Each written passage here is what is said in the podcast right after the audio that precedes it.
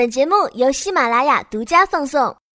Hello，大家好，我是英国豹姐。在之后的栏目中，会有我的小豹妹每周给你分享发生在世界各地的奇闻趣事，欢迎大家锁定关注我的电台吧。大家好，俗话说谈钱伤感情，豹妹先在这里说声抱歉了，因为今天要说的主题就是英镑。从近期的趋势看，受经济增速持续低迷、通货膨胀以及脱欧等方面影响，英镑的价值显得越来越低。不过，要是放到几百年前，英镑几乎等同于黄金。我们都知道，没有纸币之前，跨区域交易都是用黄金、白银。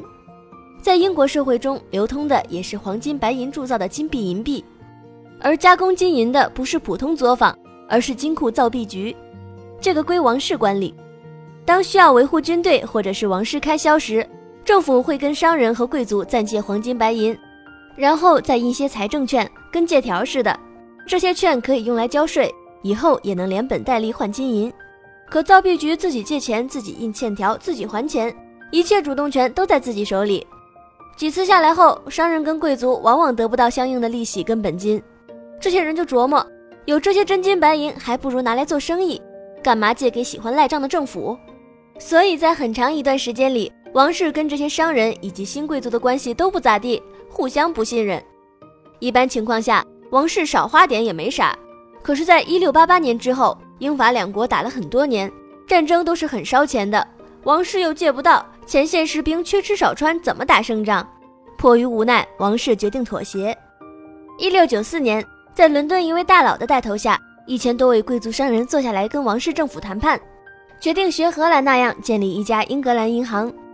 银行融资阶段，大家都可以投钱入股，之后再把钱借给政府跟法国打仗。同时，政府负责保护银行，每年交一定的管理费。当然了，时间到了要还本金跟利息。政府有了钱后，英国军队的装备补给得到了极大提升，跟法国的九年战争也以英国获胜而告终。之前政府发的是财政券，银行成立后，他们也跟以前差不多，向下发放了英镑。不过，英镑的价格以及规则受股东监督，不全是王室跟政府说了算，所以大家还是挺信任他的。起初，英镑并不像现在这样全民使用，它主要是在商人之间流通。在1717年的时候，英国皇家铸币局的局长定了个规矩，把英镑跟黄金的价格固定了下来。为了纪念他，在后来 D 版本纸币英镑中，局长的头像就在一元英镑背面。这个局长就是大科学家牛顿。他的这个规定给百年后的金本位制度起了个引子。在1816年，英镑成了英国的标准货币单位。每一英镑含有七点三二二三八克纯金，这就是说，只有当银行黄金储备量增加约七点三克后，它才有资格赠印一英镑货币。而人们可以手持英镑纸币去银行兑换相应重量的黄金。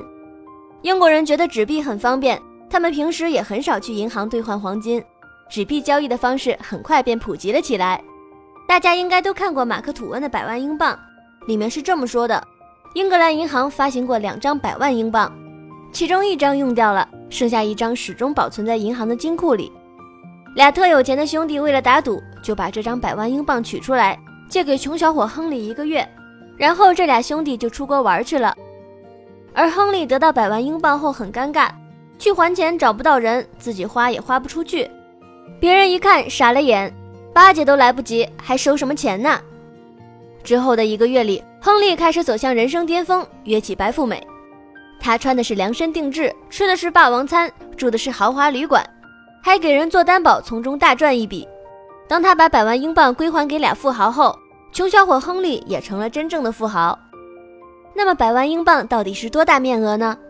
咱们就不考虑黄金总储备以及各国之间汇率，直接用最粗暴的方法计算。根据金本位制度，一英镑约等于七点三克黄金。这两天黄金价格每克大约两百七十块钱，那么一百万乘以七点三再乘以两百七，大概等于今天的二十亿人民币。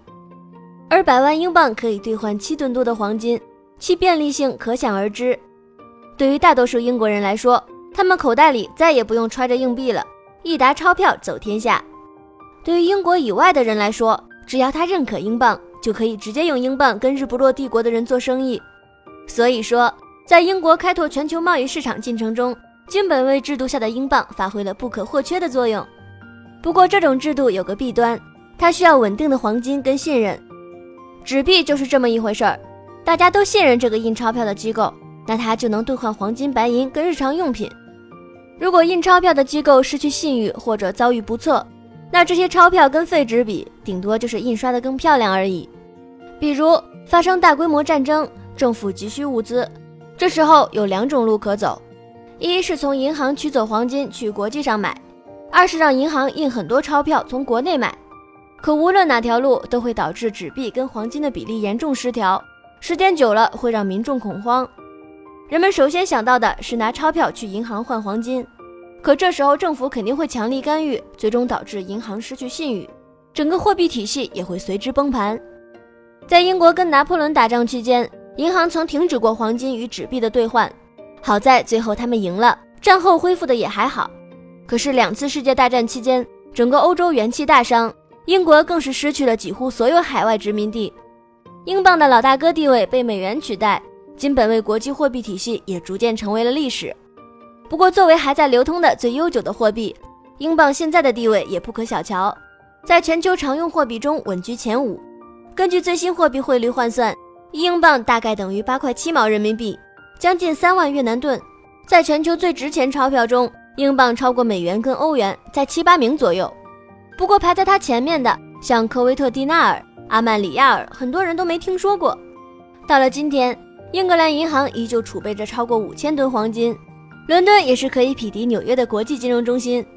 不管汇率跳水还是拉升，英镑还是会继续记录着英国的故事。到了最后，包妹祝大家钞票塞满口袋，每天开开心心发大财。每天了解海外发生的新鲜事，欢迎关注鲍姐的微信公众号，直接搜索“英国鲍姐”，加 V 的就是鲍姐啦。